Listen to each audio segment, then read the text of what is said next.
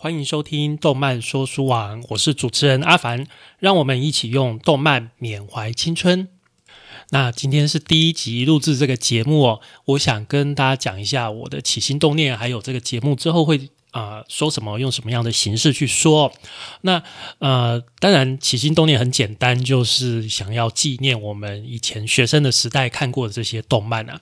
而且啊，前一阵子我觉得就是我我有两个小孩，我现在在念国小小一、小二这样子而已。然后前一阵子我就拿我以前看的那个《海贼王》。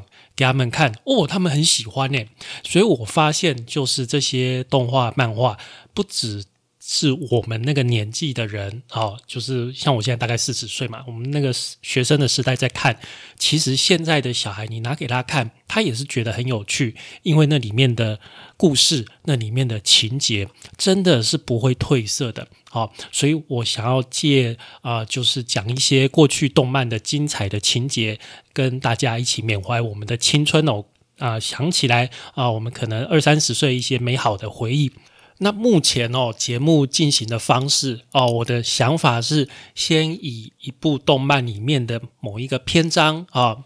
呃，其中一部分比较精彩的情节，因为我觉得哈，一部动漫它真的是很长，好像《航海王》现在已经出一百多集了，还没有出完，所以要整个从头到尾讲完，然后只用一集，例如说呃二二三十分钟讲完，我觉得实在是太简略了，好，没什么意思。但是呢，你如果从头到尾哇，每一本每一本这样讲下去。我觉得也太冗长了啊，所以我觉得就是我的想法就是说，哎，我就前面稍微介绍一下啊，可能这部动漫第一集的部分、起头的部分、背景资料，我们跟大家简单的介绍一下。然后呢，我们会直奔啊，我认为比较精彩的情节，我就把它讲出来。那这样一方面啊，也可以兼顾大家就是对这部动漫的一个认知。然后，如果你很有兴趣，你以前没看过、没有听过这部动漫的话，你也可以去欣赏，跟大家讲一下哦，各位，你家附近如果还有租书店，赶快去支持他们吧，因为他们现在台湾的租书店已经收了很少了。像我今天也是找了很久，才在我们这边找到一间哦。而且说老实话了，今天第一集我原本打算要录的哦，并不是麒麟王。哦，今天我原本打算要录的是《银魂》，可是我到租书店的时候，那个老板娘跟我讲说：“啊，你要找《银魂》哦，不好意思，我们店里面的书哦，因为空间有限呐，所以半年哦，超过半年没有被租出去的书，我们就会把它处理掉。所以啊。”我租不到银魂，因为已经半年没有人租它了啊！这个可怜的银魂就被处理掉了，这整套就被处理掉了。不过银魂真的集数蛮多的啦，是很定位没有错了。我现在我家也是面临到一样的一个烦恼，就是漫画太多，真的很定位，所以我。之前就常常清掉，我清掉好几套我这个学生时代的回忆，好几套那个漫画都就整套整套的清给旧书摊了。哦，不知道听众各位有没有相同的困扰？现在啊，一平房子你想想看，十几二十万拿来放漫画，确实是有一点浪费了。好，好，那希望大家也可以给我们这个新播的节目多多的支持哦。有什么意见也欢迎跟我们做互动哦。我们在 FB 有粉丝团，然后在 IG 我也会创账号。那今天呢，就来进入我们的主题——奇魂，也就是麒麟王。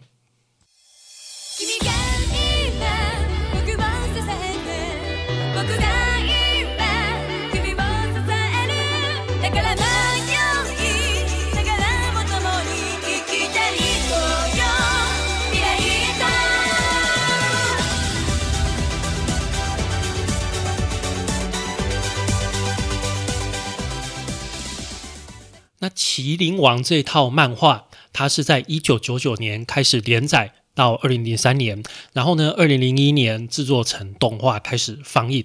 它的原作哦，它的剧本是由绝田由美写的，然后它的漫画是由小薰健啊，其实这位啊漫画家。很常跟其他的呃剧本作家合作，然后去产出漫画。然后呢，他有一位兼修是梅泽邮箱里二段，这个在当时是一位很有名的美女骑士。像我们台湾现在有黑佳佳，对不对？我觉得黑佳佳当初啊，他其实他也有讲过，黑佳佳他有讲过，他很喜欢，他最爱的就是《麒麟王》这部作品了。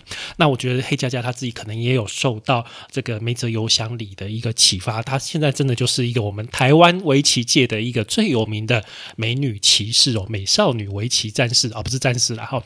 那简单的说，《麒麟王》这部作品在当时啊，几乎说。你到那个围棋的那个棋院哦去看，哇，几乎所有学围棋的人都人手一本，大家都在看，而且很多人因为看了《麒麟王》才开始去学围棋，真的非常多人是看了《麒麟王》这一套漫画才去学围棋的。哦，这部漫画、这部动画非常的精彩，但是它里面哦。啊，就像这个租书店老板跟我讲的啊，现在的年轻人都喜欢看血腥、暴力、色情啊，不懂得欣赏这个以前的温馨感人的这种情节啊。对了，《麒麟王》里面。啊，基本上没有什么血腥、暴力、色情，就它的一个刺激度啊，没有那么新山色了。但是它的剧情是真的很好看，至少我觉得在前面一直到左为消失那这个部分，我觉得是最好看的。所以今天除了啊最前面《麒麟王》一开始最前面的情节之外，我也会跟大家讲，就是我认为最高潮的情节就是呃塔史名人跟左为在网络上面下棋的这一段。哦，我是想要讲这个篇章哦。故事一开始啊，我们的男主角近藤光阿光跟他的一个好朋友小明哦。不过跟大家先科普一下，就是《麒麟王》里面所有的女性角色都不重要啊，一点都不重要。所以这个小明他基本上也是来跑龙套的。好，阿光在他爷爷的呃旧仓库里面找到了一个下围棋的棋盘，而且啊，他在这个棋盘上面。看到了很多污点，这个污点像血迹一样，可是只有他看得到，他旁边的那个小明看不到。然后啊，他就一直说：“哎，你看，你看这个血迹的污点很脏哎，你看。”然后小明就说：“哪有哪有，没有啊，很干净啊。”然后突然就传来一阵声音：“你听得到我的声音吗？”阿光就震了一下：“这什么声音？你听得到我的声音吧？”嗯，然后阿光就觉得天哪，怎么突然有声音跑出来了？然后找到了，找到了，感谢所有的神明。这个时候，藤原左为就出现了，然后阿光呢就被吓了，晕倒了啊！藤原左为他就是一个鬼啊，他就是一个阿飘啊。他说：“经过这么长久的时间，我终于再度来到人世。”阿光就晕倒了啊，然后啊。阿光才发现藤原佐为在他的脑中，在他意识中跟他对话：“你是谁？你你你在我的身体里面？对我在你的意识里面？什么？”然后啊，阿光就开始了跟藤原佐为的这个相遇啊。那为什么藤原佐为会化为一个这个阿飘出现呢？啊，原来是这样啊！就是阿光有问他说：“诶，那为什么你会出现呢？你到底是谁？”这样子。左为就说：“哦，他原来他是在平安时代啊，他教天皇下围棋的一个骑士，好，所以是在日本的平安京时代。那那个时候，好，天皇教他骑士的人，除了呃教他围棋人，除了左为之外，还有另外一位，还有另外一个人。然后啊，那个人哦，就是对方有一天突然跟天皇说：，哎，天皇，我觉得教你围棋的人一个就够了。”不用两个啦，好，所以让我们两个来比赛，看谁下的赢，谁就教你就好了。所以左为就跟对方在啊，就是在一个棋局上面做比赛。然后啊，当所有的人都很全神贯注的在看这两位骑士在对弈的时候，对方。做了一个很下流的举动，他在他的棋盒里面偷偷掺杂了一颗啊，另外一个颜色，也就是白色的棋子。然后啊，他再把这个白色棋子拿到他提子的那个地方，也就是说，他把它当做是他多赢的一颗子这样子，鱼目混珠。简单的说，就是一个作弊的行为。然后啊，左为发现的时候，正要反应过来，正要讲说你刚刚的时候啊。对方恶人先告状啊。就说马上就说你太可恶了！既然把在棋盒里面的黑棋拿出来当做曲棋，我看到了，你趁大家视线都集中在棋盘上的时候，偷偷的这样鱼目混珠。然后左为就很生气啊，不是，那明明就是你刚刚做的，你这个恶人先告状，哈，无聊的辩解啊！天皇就很生气。我相信在我的面前，没有人敢做这种事情。你们继续比赛。然后啊，左为就跟对方继续比赛，但是因为左为的心整个被打乱了，他没有办法平静，最后他就输了那一盘棋，而且不止输了那一盘棋，而且还背上就是在比赛中乱动手脚的罪名，然后把左为赶出京城。那因为左为他。就只会下棋而已，他没有其他的谋生能力，所以在城外晃了两天之后，他就投水，也就是跳河自杀了。所以这就是左为变成幽灵的由来啊！因为变成了幽灵，他的灵魂就攀附，就寄宿在那个棋盘上面啊。然后啊，他经过了很多年的岁月，其实有一个人有发现到他，这个人叫做。虎次郎，好，虎次郎看到他，然后啊，这个虎次郎其实是江户时代的人，然后左为很高兴，就是有人看得到他，然后左为就教这个虎次郎下棋，结果这个人也是很厉害，然后后来可是因为他三十四岁的时候得到了一个呃传染病，死掉了，英年早逝，这个就是左为变成幽灵到现在的一个历史。然后阿光就问左为，就说啦：“哎呀，你之前已经附身过，你已经附身过这个虎次郎啦，那为什么你又出现了？”左为就说：“这是因为我还没有成佛。为什么你还没有成佛呢？因为我的奇艺还没有达到神乎其技的境界。哇，你看他所追求的是一个最高的境界，我要达到神乎其技的境界。”然后阿光就说：“啊，什么神乎其技哦？你这么喜欢围棋哦？可是我根本就不喜欢下围棋呀！”左为就很伤心，呃，就一直哭。然后呢，阿光突然就觉得很恶心。原来左为把这个悲伤的情绪传递到阿阿光的这个心中，所以阿光受不了，他也觉得很恶心。这样子啊，原来现在他们已经是一心同体了。阿光知道现在不能惹左为了。惹左为伤心，他就会不舒服啊；惹惹左为不开心，他也不会好到哪里去。所以他就跟左为说：“好好好好，我们去下围棋啊！这样好了啊，我去找我的阿公啊，我去找我的阿公先下围棋。然后啊，他就去找他的阿公，他发现，哎，其实他阿公也是很厉害，他阿公拿了很多啊奖状。然后他们阿公就想说：，哎，孙子要陪我下围棋，当然好啊！啊，他们就开始各执啊，白子跟黑子就开始下围棋了。”当阿光开始跟他的阿公下棋的时候，左为好高兴，眼泪都流出来了。哦，天哪，好几百年没有下棋了。然后左为就开始这个跟阿光说：“哎，你要下在哪里？第一棋你先下心啊，心是什么？好好好好好，那个就是心。好，然后第二棋右下小木，阿光就啊，右下小木是什么东西？下面下面，右边右边右边啊，然后啊。”这个他阿公就哎，你到底会不会下？下快点，下快点！最后啊，阿公终于受不了了，因为阿光根本就不会下棋，他听不懂左为跟他讲下的位置在哪里，他完全听不懂。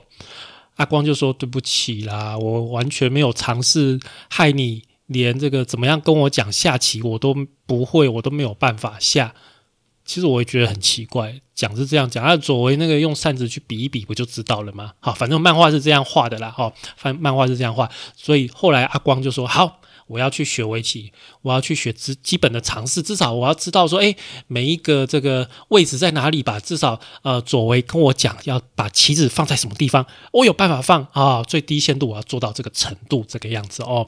所以他就去围棋教室上课了，然后啊。在这个围棋教室上课啊，其实阿光还是一直打瞌睡。但是我觉得这边有一个比较重要的插曲，就是呃，老师跟其中一个学生在聊天，那个学生就问老师说：“老师，呃，围棋历史上面最厉害的是谁啊？”老师就跟他讲说：“这个嘛，我上次在杂志看到一则很有趣的报道啊，然后啊，这个报道上面就写说，不管是现在的三冠王。”塔史名人，或者是年轻辈第一名的仓田，或者是续行，只要被问到这个题目的骑士，一定都会毫不犹豫的这么回答，就是江户时代的本因坊秀策。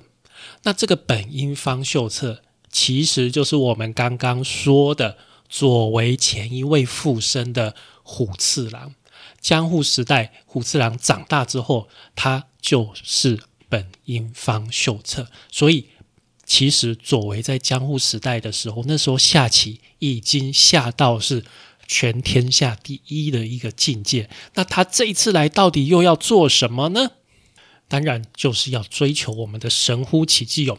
好，那接下来阿光他又跑去围棋协会这个地方啊，他去围棋协会，他想说，啊，这个地方很多人下围棋啊，这个左为应该应该会很高兴吧，哦，然后他就到围棋协会里面说，哎哎，可不可以找人下围棋啊？然后他就看了一看，哇，全部都是老头子，东西老狼，哎，看到一个，哎，跟他一样，也是孩子，也是小朋友。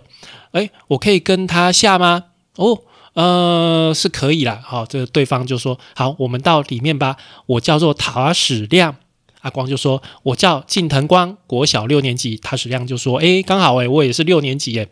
啊，我们一起来下一盘棋吧。”然后塔矢亮就说：“哎，我要不要先让你四子或是五子呢？啊，就是这个先让你一半这样子。”阿光就说：“哎呀，不需要啦，我跟你同年纪耶，你不用放水了。”然后旁边的人就说：“啊，竟然不需要塔矢亮让棋，真是不知道天高地厚的小鬼啊！”好，那塔矢亮就跟阿光开始下棋了。阿光就说：“不过我下棋下得很慢哦，你要多多包涵哦，要忍耐哦。”哦，然后啊，现在因为有上了这个围棋教室的课，所以阿光已经知道说：“哦，左为叫他放的那个位置是哪里了。”只是啊，他下棋的时候。那个塔矢亮还是一眼就可以看出来，他是一个初学者。为什么？因为他拿棋子的方式很明显哦，他是用棋子，他是用手指这样抓起来，这样放下去了。哦，如果你有看过真正人家在下围棋，你知道他真正厉害的人，他是就是棋士在下棋了，应该是两个手指头把这个围棋夹住，然后这样放下去的。哈，不是这样，像我们在抓那个本丸这样子把它抓起来这样子。哈，但是啊。这个呃，阿光虽然下的啊手法很拙劣，但是他的棋路是不受影响。塔矢亮在跟他下的时候啊，他就觉得说他的棋路很高明，而且他的这个下下棋的方法，我们叫定时哦，他定时的方形式哦很古老，而且偶尔会在奇怪的地方停。为什么呢？哦，原来他在停的时候是这个阿光，他在想说，诶，这个位置在哪里啊？他在找哦，而且这个他是让发现对方完全不受到他攻势的影响，不止不止没有受到影响，而且好像阿光已经完全掌握了这一盘棋赛，而且还可以轻易的转变了对自己很有利的形势。然后阿光突然下了一。一指下下去，下在一个位置，咔嗒，塔矢亮吓了一跳。这步棋并不是最好的一步，也不是最强的一步，这这是在试探我棋路的一步棋。他在试探我的棋力，简直就像是从高处衡量我的实力一样啊！最终，塔矢亮就输了这一盘棋局。他吓了一跳，原来呀。塔矢亮就是在漫画里面啊，当时围棋里面最强的人就是塔矢亮的爸爸塔矢鸣人啊。那鸣人只是一个称号的，他的本名叫做塔矢行阳，他的爸爸就是塔矢亮的爸爸叫塔矢行阳，但是大家在围棋界里面都叫做塔塔矢鸣人。塔矢鸣人是当时全世界哦围棋最顶端的一个一位棋士啊，所以呃。大家都说他是最接近神乎其技境界的一位骑士哦。那塔矢亮既然是这个世界第一围棋的骑士的儿子，当然他本身哦从小就被他爸爸训练，所以他其实棋力也是蛮强的。没想到他居然在这个围棋协会下输了一个才刚学会下围棋的，也是国小的小朋友。这个近藤光他感到非常的诧异，所以在这部漫画后面呢，塔矢亮一直都在追赶追赶着近藤光。其实他不是追赶追赶着近藤光，他其实是在追赶着藤原佐为。好，前情提要说到这边，接下来我就要进入我觉得最有趣、最精彩的一个部分，就是这个塔矢鸣人跟佐为在网络上面下棋的这一段哦。大家要知道，这个漫画，这个是在一九九九年、两千年那个时候。天哪，还在二十世纪那个时候就画了。那个时候网际网络才刚开始而已哦，不像现在。现在其实网络下棋非常的盛行，当时很少人接触哦，知道有这个东西，但是用的人很少。然后啊，就开始那个呃，近藤光为了要让佐为有时候可以上网去下棋，他就。办了一个账号 S A I 哦，其实傻义就是左为的呃日文的那个拼音哦。那我小时候不知道，我以我就想说，天哪，怎么有人取叫赛这种名字塞米啊？呃，放上去这个网络当这个骑士的名字哦。那个时候小时候不懂啦，就想说，哎，怎么叫做赛这样子？其实它是傻义哦，就是左为的一个拼音。然后啊，这个。塔史名人啊，他既然站在围棋界的顶端，当时他对这个网络对弈基本上是不屑一顾的啊，因为身为职业棋士，他们都把他们的精神、他们的精力都啊花在真正的对弈，例如说晋级赛，或者是跟其他的有名的棋士对弈这些这些上面，他其实很少在网络上面下棋。那近藤光。利用网络，利用电脑，好，在网络上面下棋，让左为在网络上面下棋这个事情，有做了一阵子，所以其实网络上面大家大概知道说，诶，这个傻义这个网络上面的棋手还蛮强的，哦，还蛮厉害的，就是他有一个知名度，可是因为没有没有人看过，没有人见过，就是大家都。没有人承认说傻义是他，所以全世界的人就只知道说网络上有一个棋手很厉害，叫傻义，可是没有人知道他真正的身份是什么。那有一次，塔史新样，好，塔史鸣人，他在对弈后他晕倒了，他晕倒了，他送医急救，然后啊，在啊病床卧病在床的时候，近藤光跑去跟他讲话，讲说：“我有一位朋友很想跟你。”在网络上下棋就是傻意，然后一开始这个塔史鸣人其实是拒绝的，他觉得说你你是谁，傻意是谁？你要么你就过来跟我下棋，不要躲躲藏藏的在网络上面下棋，成何体统啊？这个。一点都不尊重啊！算什么东西？他觉得很不爽，他觉得很不受尊重。哎，我是站在他妈围棋顶端的人呢，这狗屁倒灶什么东西？可是啊，近藤光其实就一直拜托他啊，他是叔叔拜托啦。这个傻义他很想在网络上面跟你下棋，他不方便跟你啊面对面的下棋嘛，他就在网络上跟你下棋。后来塔史迷人他想一想，他就说：好了好了，反正我现在卧病在床，也没有事干，不然我来我就来跟他下棋好了。可是。既然要下棋，哦，就要很认真的下哦。然后啊，这个近藤光那个时候不知道在干嘛，哦，嘴里就脱口而出一句话说：“哇，哎，塔史叔叔，你不会是怕输吧？”我靠，这塔史晴阳这个时候完全就被激到了。他说：“天哪，我站在全世界围棋的顶端，我世界排名第一，你居然跟我讲这句话，讲说我怕输，起码写安诺啊你。”然后啊，塔史晴阳马上就落下一句话，就说：“好。”如果我这个网络围棋输了，我就此退出围棋界啊！我就老子就用名声跟你拼了啦！近藤光听到了，哇，吓都吓死！哎呀，他是贝贝，你你你你你不要你不要说这种话了，我没有这个意思啦。好，既然要下，我就认真下。好，那我们就啊，我就把这个三个小时都空出来，一个星期后对弈十点开始。好，那天我会拒绝所有的会面，这样可以吧？啊，大师，我我没有那个意思，我已经按照你的希望答应了这一局对弈，请你安静一点，这里是医院。然后啊，在旁边的左为很兴奋，他说：“阿光，我好感谢你呀！天哪，你看这个阿光在那边紧张的半死，他想说：天哪，天哪，这个塔史伯伯他不会就会因此退役了吧？就退休了吧？但是左为超兴奋的，然后啊。”这件事情一开始没有什么人知道，后来大家慢慢传出去，就是说，诶，在网络上最近怎么看到一个账号叫做“偷鸭 Q 友”？这个偷鸭 Q 友的拼音其实就是日文的塔史行养，然后大家就开始想说，诶，这个会不会是塔史名人啊？可是不会吧，他是一个职业的骑士，而且是在我们围棋界是第一名的，应该不会在网络上面乱花时间吧？后来大家就讨论，然后另外也有讨论多说这个傻义哦，傻义这个人啊，这两个骑士的对决哦，这两个顶尖骑士的对决。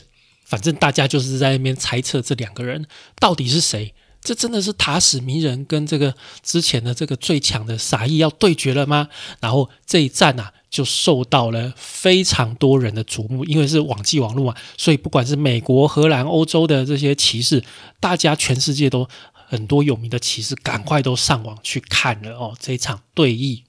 那在对弈之前啊，佐为他其实心里在想的是什么？他其实他之前有看过那个塔史新阳，他有看过塔史名人，他那个时候见面，他就心里就在想，他知道他们是同类，他们两个都在追求神乎其技，所以佐为对能够跟塔史名人对弈这件事情，真的是非常的期待，非常的期待。好，紧张的时刻要来了啊！这个。塔史行阳跟左为这两个账号分别出现在聊天室当中，哇！这整个这个软体，这整个所有在网络上观战的人，大家都开始沸腾了。这真的是塔史大师要对战有名的骑士，网络骑士傻义吗？然后就开始，好，先下的是塔史大师，然后啊。这个当然是由近藤光在电脑面前操作。他说，即使是在透过网络，我还是感受得到他的气势啊，不会错的。跟左为下棋的人，确确实实就是塔史名人呐。我要看，我要在这里静静的看这一局，看着左为跟塔史名人的这一局。那这个时候呢？左为啊，身为一个幽灵，在网际网络里面，幽灵是很快乐的存在。他就现身了，他就现身了，他就好好的坐在棋盘前面，跟塔史行名人来一场真正的对弈了。塔史名人一边下一边就讲说：“嗯，傻意，你并不是普通的业余骑士，可是我真的想不出来你会是哪一个职业骑士。”我也不想收回说输了就隐退这句话，但是相反的，如果我赢的话，到时候我要你表明自己的真实身份。哦，然后在这个话语之间，左为也开始下棋了。他使鸣人感受到，嗯，对方开始进攻了，我必须看穿对方的意图。那棋局的一开始。其实双方都下的四平八稳的，没有什么特别的。但是过了一阵子，塔史名人这边突然下了一手，叫做刺手。哎，这个这一步就有点奇怪。然后塔史亮就他有透过网络看这个棋局，他就说：“嗯，我觉得我爸应该是先打算说先手反收官，然后再绕到右边。”哈，我个人其实看不懂这什么意思，但是他塔史亮就这样讲，哦，他就这样讲。那他后面其实有解释了，他说黑子也就是他爸爸，哈，黑子虽然下的不错，但是形势的发展相当的微妙。塔史名人一定是觉得说，只是踏实的前进，没有办法战胜对手。表面上啊，傻义白色那边领土暂时的消失，可是经过冷静的判断哦，还是扎扎实实的在取得领地。嗯。塔史亮觉得说，傻义的判断跟计算的能力其实相当的卓越，不但能够看出对手的本领，还可以把形势转成对于自己有利的一个情况。所以，其实塔史亮也觉得说，诶，这个傻义这个骑网络骑士非常的强哦。好。棋局还在持续的下，塔史名人这边的黑子的形势其实是比较好，然后呢，他所做的一个大收官也在接近了尾声，但是啊，左为下了一手，下了一起高招，大家都惊呆了，不，不能这样，你不能这样提这个白子，原本应该粘在一起的黑地就没了，只是一手，只是一指而已，整个形势就逆转了。然后大家都很惊讶，原来看他这样下，才发现还有这招绝招。大家就想说，其实塔史名人每一手都不坏哟，但是形势却在不知不觉当中，从黑子慢慢的转移到了白子这一边了。所以你看，左为的棋力真的是很可怕哎。然后下到后面，下到后面，塔史名人其实你知道他们这个职业的骑士啊，下到一个程度。后面的这个形式，他完全就可以计算的出来，所以他已经算出来，他已经预测出来这个这一场比赛的结局了，也就是塔史迷人他会输，输了半子。好，输了半子给左维，所以他其实他跟左维都已经知道这一场比赛的结局了，所以他也就不继续下来，他就中断了，他就认输了，他就直接认输了。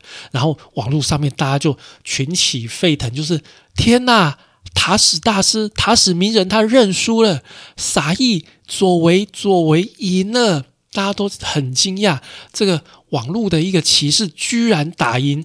打赢在现实生活中世界排名第一的围棋骑士，诶，职业骑士，诶，大家都被吓呆了。下完这一盘棋的左为就觉得说结束了。塔史行阳啊，你十分用心的下这一局棋，你的每一手都经过缜密的深思熟虑，我非常的高兴，那个兴奋感甚至胜过于恐惧。我自己也很庆幸能够以十二分的努力来回应你，谢谢你，他是新阳阿光，谢谢你。没想到这个时候，阿光突然指着棋盘上的一个地方，跟左为说：“这里，塔史大师准备要切断这里。”大家都认为这是必要的一手。可是啊，在这个之前，如果在这个地方下压，在这个角的地方下压，白子就。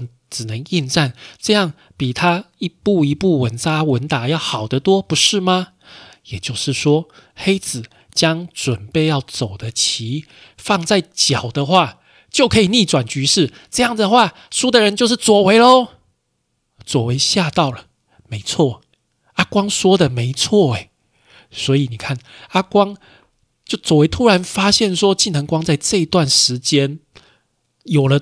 就是突飞猛进的一个成长，他们两个顶尖的骑士在下棋的之中完全没看到的这一手，居然被近藤光被这个小学生看出来了。左为突然就顿悟到，我现在了解，神明是为了让阿光看到这一局棋，才会让我在这个世界上面徘徊了千年之久。他突然了解了，左为突然了解说，为什么我还会变成一个灵魂飘荡、飘荡在这个世间，就是为了要让阿光看到这一局棋。下完了这一局棋之后，塔史名人真的依照他当时的说法，他就隐退了，他就退休了。然后呢，左为突然也感觉到他的时间开始动了，也就是说，他觉得他。当幽灵的时间可能不多了，他发现阿光有他所没有的未来，然后啊，他就开始就是就有一点呃生气吧，还是气愤吧，反正他跟阿光讲话就有一点不耐烦，他就觉得说我的时间好像快没了，阿光你赶快学会，赶快学会我的这个这个这个下凡，我还想要下更多的棋，可是好像没有时间了。然后他突然就想说，哎，突然就闹闹阿光说，哎，阿光。你去看一下我们的棋盘啊，我的棋盘，我的棋盘呢？然后阿光就说：“好啦好啦好啦，带你去爷爷家的仓库看一下啦。”然后啊，他就看那个棋盘，发现，哎，是我的错觉吗？棋盘上面的那个血迹好像变淡了很多。哎，左为心里就想说：“嗯，看来。”我没有办法跟命运对抗了，我搞不好很快就会消失了。可是阿光其实完全没有这个这个感觉，他也没想那么多，他就觉得说啊，左威你反正还会在很久啦，你要下棋随时都可以下棋啦，你时间还很多啦，你是幽灵啊啊，你都存在这个世界已经一千年了，再多个一两年也也没什么要紧吧？一千零一年、一千零二年嘛，对不对？然后有一天早上，阿光坐火车回到他们家。佐为跟他说：“阿光，跟我下一局吧。”阿光就说：“嗯，可是我很累啊，只下一局我就要睡觉喽，赶快坐下吧。”然后啊，佐为就在跟阿光就开始下棋。一百四十年前，虎次郎把他的身体借给我一圆梦想。假如说虎次郎，也就是这个本因方秀策，是为了我而存在的，那么我就是为了阿光而存在的。那阿光呢？他也是为另外一个人而存在的吧？那那个人也同样的是为了别的人而存在。一千年、两千年，同样的历史不断的反反复复，在追求神乎其技的漫长道路上，我的责任已经了了。阿光在下棋的时候，不知不觉，因为他实在太累了，下到睡着了。然后啊，等他清醒的时候，他才发现左为已经不在这个世界上了，左为已经消失了。好，这个就是我想跟大家讲《麒麟王》，我觉得最精彩一部分的一个情节哦。那之后情节大家可能稍微知道，就是呃，阿光就开始走他自己的路，下他的自己的围棋了。所以这部漫画的日文的名字其实是阿光的围棋，阿那个阿光的棋的意思哦。所以他是一开始虽然是由这个幽灵作为这个幽灵教他，好像是世界最强的一个。这个好像是作弊一样的下棋，但是后面是他经由前面的这个经历，开始走出他的一个自己的道路。好的，《麒麟王》就是这样一部漫画，所以在当时真的是激发不少人去学习围棋，去寻找自己的道路。希望经由今天的节目，能够勾起你啊美好的过去的回忆哦。那我们的节目就到这边结束喽，也欢迎各位听众上到我们的 FB 粉丝团或者是我们的 IG 哦，跟我们做一些互动，或者是聊聊看，诶，你想要听到的动漫还有哪些，或者是聊聊看，说，诶，你现在还有在追的？还有哪些漫画呢？啊那你现在看漫画的形式是什么？还是在看纸本吗？或者用电子看呢？都欢迎跟我们一起交流哦。我们下次再会喽拜拜。